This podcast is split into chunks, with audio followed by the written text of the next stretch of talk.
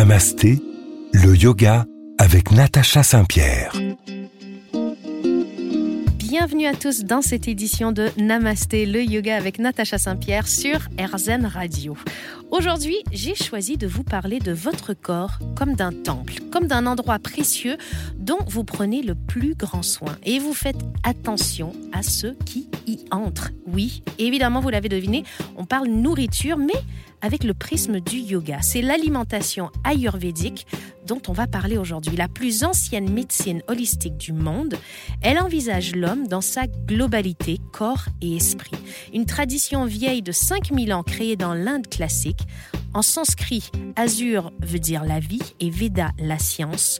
Donc, on est dans la science de la connaissance de la vie, voire de la longévité. Restez avec nous, c'est tout de suite sur RZN Radio.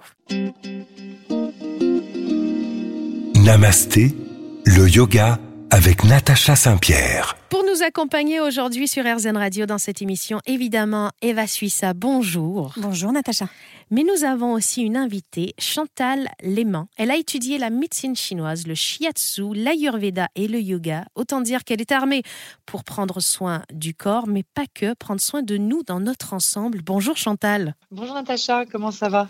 Ça va très très bien. Alors je ne vais pas le cacher aux auditeurs, Chantal, elle prend soin de moi. Ah bah oui, elle prend pas soin que de toi, je vais pas le cacher aux éditeurs, elle a aussi pris soin de moi. elle prend soin de nos corps et si on vous la présente aujourd'hui, c'est parce qu'elle fait un travail formidable. Chantal, comment tu en es venue à travailler la médecine chinoise, l'ayurveda, le yoga, tout ça? J'ai l'impression que ça a toujours été inné et que, et que ça, fait partie, ça a toujours fait partie de moi. À l'âge de 4 ans, je, guérissais les, migraines de ma grand-mère. Et euh, à l'âge de 14 ans, j'ai guérissé les migraines de mon père. Et puis, euh, et puis ensuite, j'ai bah, senti qu'il y avait quelque chose dans les mains. J'ai senti cette connexion entre, entre le corps, l'âme, euh, l'esprit, en fait, le mental, et, et l'importance de cet équilibre qui est, qui très fragile et qui peut être très souvent perturbé par, par l'extérieur. Donc j'ai un mantra en fait qui dit ne, ne rien laisser en fait perturber notre paix intérieure. C'est formidable. Qui est génial et ce qui est impressionnant, c'est que la plupart des, invités qu'on a ont tous, depuis leur enfance, compris ce lien particulier avec la spiritualité. Ils ont tous une connexion avec leur spiritualité depuis l'enfance. Et moi, je trouve ça assez impressionnant puisque euh, la spiritualité me semblait pas, en tout cas, si je regarde l'enfant que j'étais, quelque chose de naturel et d'évident, en tout cas. Oui, oui. En fait, le, dans la Bhagavad Gita, qui, est, le, qui, est, le, qui est le grand livre euh, des, écrits en fait euh, indiens, mhm. euh, dans, l'introduction, on va dire que seul l'être qui a atteint une vie spirituelle est capable de gérer sa vie matérielle. Et c'est vrai que quand on atteint une vie spirituelle, on est dans l'abondance et on est dans le juste. Et ça, le juste, c'est valable pour tout. C'est valable pour la quantité d'aliments que je vais manger, mais aussi le nombre de fois que je vais manger. Et ça, on va en parler parce que dans la culture ayurvédique, c'est les rythmes et les quantités sont très importantes. En tout cas, ce qui me rassure, c'est que quand je parle de toi autour de moi, je dis que tu es une magicienne. C'est vraiment le mot que j'emploie. Et euh, du coup, bah, oui, ça me paraît évident, parce que si c'est quelque chose que tu as rencontré toute petite, je me dis qu'il y a, tu vois, un truc de l'ordre du, de la magie, un truc euh, un peu pas palpable, un truc, euh, je sais pas, un truc euh, dingue. Alors pas dingue dans le sens négatif, mais vraiment dans le sens positif. Hein. Tu vois, il y a une histoire aussi de, de, synchronicité ou de loi de l'attraction ou de, de l'alignement. Tellement, pardon? De l'alignement. En fait, De l'alignement, c'est ça, d'être d'être tellement qu'à partir du moment, par exemple, où j'ai touché quelqu'un, je suis connectée avec cette personne. Et ça, tu nous le disais, ça date de ton, plus jeune âge. Donc tu as cette, spiritualité, cette connexion entre l'énergie de l'univers et les corps qui est là, innée en toi. Mais un jour, tu vas décider de te former au yoga, à l'ayurveda, à la médecine chinoise. C'est arrivé il y a très longtemps. T'avais quel âge et pourquoi? Alors j'ai eu la chance, en fait, j'ai grandi en Alsace et j'ai eu la chance d'avoir un, kiné qui s'était fait former à Paris euh, euh, à l'acupuncture. Et donc très tôt, c'était plutôt rare à l'époque, hein, euh, dans une petite ville en province, en Alsace, avoir un acupuncteur, c'était pas, pas évident. Et, j'ai ressenti tellement de choses quand il posait les aiguilles, je, je sentais en fait ces flux énergétiques qui circulaient dans mon corps. Et j'ai eu envie forcément d'étudier. De, Donc j'ai commencé à acheter des bouquins, j'ai commencé à, à, être bien sûr patiente euh, sur beaucoup de, beaucoup de thérapies, beaucoup de techniques. J'ai essayé énormément de choses. Et en fait, ce qui est intéressant dans le parcours de la thérapeutique, c'est que de chaque individu, c'est que très souvent, si on est à l'écoute, on va rencontrer le bon thérapeute ou le bon praticien au bon moment avec la bonne méthode. C'est toujours une histoire de synchronicité, de bon timing au bon moment. On, dit, on dit quand l'élève est prêt, le maître arrive. C'est eh ben, ça.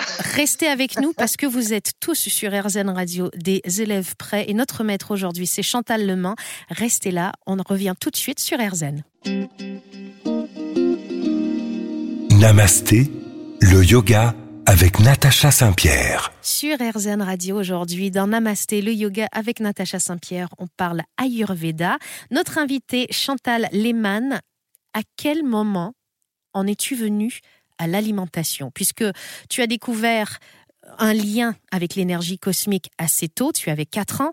Ensuite, en Alsace, tu découvres, alors que tu es encore très jeune, la médecine traditionnelle chinoise via l'acupuncture. Quand est-ce que l'alimentation fait son chemin jusqu'à toi? Alors j'ai eu la chance de grandir euh, dans une famille où on cuisinait beaucoup.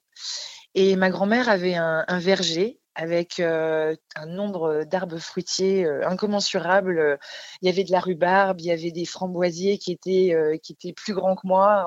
On, aurait dit, des, on aurait dit la jungle, en fait, quand, quand, je marchais au milieu des framboisiers, ils étaient dix fois plus grands que moi. Et, et en fait, on a, on a toujours, j'ai toujours mangé une, une, nourriture très, très peu transformée. Euh, vraiment, euh, et plutôt, alors curieusement, oui en Alsace, mais une nourriture quand même plutôt méditerranéenne, avec euh, beaucoup d'huile d'olive. En fait, voilà, ma grand-mère et, ma maman ne faisaient pas de, cuisine du tout, enfin grasse du tout.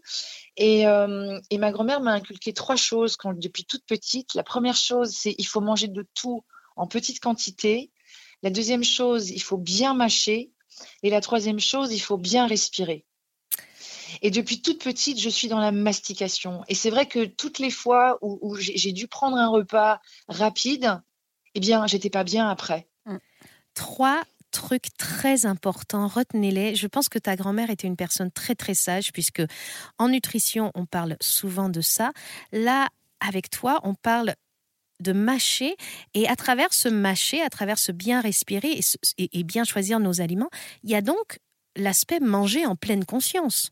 C'est ça, complètement. Qu'est-ce que c'est que manger en pleine conscience pour les gens qui n'y connaissent rien? Comme moi, par exemple. Alors, c'est en fait déjà le, respect de, envisager chaque repas comme un rendez-vous chez l'ostéo, chez l'esthéticienne, chez la réflexologue, euh, à l'hypnose érectionnelle, peu, importe en fait, mais c'est d'être dans, dans c'est de, de, de, se dire je mets quelque chose dans mon corps. Et mon corps, comme tu le disais très bien au tout début de l'émission, moi je dis toujours le corps, c'est le temple de l'âme. Et quand euh, le corps ne va pas, l'âme s'en va. Oh, et donc, cette phrase, elle est triste, mais belle. Oui, et, en fait, on a, on a, alors, ce qui il y a déjà l'odeur, déjà le fait d'être dans un, dans, de regarder les couleurs de son assiette, de préparer son assiette avec euh, avec amour et bienveillance et en conscience, ben, de se dire aujourd'hui je vais manger cinq asperges, je vais alors on n'est pas dans, un, dans un comptage, hein, c'est pas ça, mais, mais c'est de, de, de, de, mettre des couleurs, de sentir, de sentir, euh, de sentir au niveau olfactif, mais de sentir aussi au niveau de la texture. Parce que dans la langue, il se passe beaucoup de choses.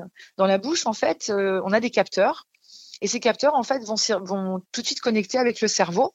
Et par exemple, quand euh, notre langue touche du sucré, eh bien, le cerveau reçoit un message comme quoi il y a du sucre, et ce message est envoyé directement au pancréas, et le pancréas va commencer à produire pour la digestion du sucre. C'est très intéressant. Je vais faire une petite parenthèse, si tu me le permets, Chantal. Oui. Il y a beaucoup de gens qui vont boire des coca zéro en se disant qu'il n'y a pas d'impact euh, calorique. Après, on ne parle pas de si c'est bon pour votre santé ou pas, mais les dernières études montrent que comme il y a le goût sucré dans euh, les sodas euh, à base d'édulcorants, votre cerveau va quand même y réagir comme si c'était du sucre. Il va envoyer le même message, tu veux dire? Et vous allez produire de l'insuline, et on sait aujourd'hui que l'insuline vous, vous fait stocker les aliments que vous avez mangés, comme du gras, et vous allez en plus développer une appétence pour le sucre. Donc c'est très important, euh, ce que dit Chantal, dans cette alimentation en pleine conscience, de savoir ce qu'on mange et quand et pourquoi. C'est tout à fait ça, en fait. C'est tout à fait ça. Le, c'est pour ça que souvent, des personnes vont faire des régimes et vont prendre des édulcorants pour remplacer. Donc, le, le corps va produire, produire, produire, mais sans finalement jamais voir de sucre arriver. Et donc, la prochaine fois que la personne va consommer du vrai sucre, tout ce stockage qui aura été, euh, qui aura été fait, en fait, pendant ces semaines de, de privation, eh bien, ça va ressortir. Et c'est ça aura été souvent, en fait. Ça aura été, ça aura servi à rien, quoi. C'est ça. Et on va reprendre plus de poids souvent après un régime que, euh, qu'avant. J'aurais pas le temps. Génial. Alors, restez avec nous. Eva, tu as une question. une question. On la garde pour le prochain bloc. Restez sur RZN Radio. On est avec vous. On parle à Ayurveda.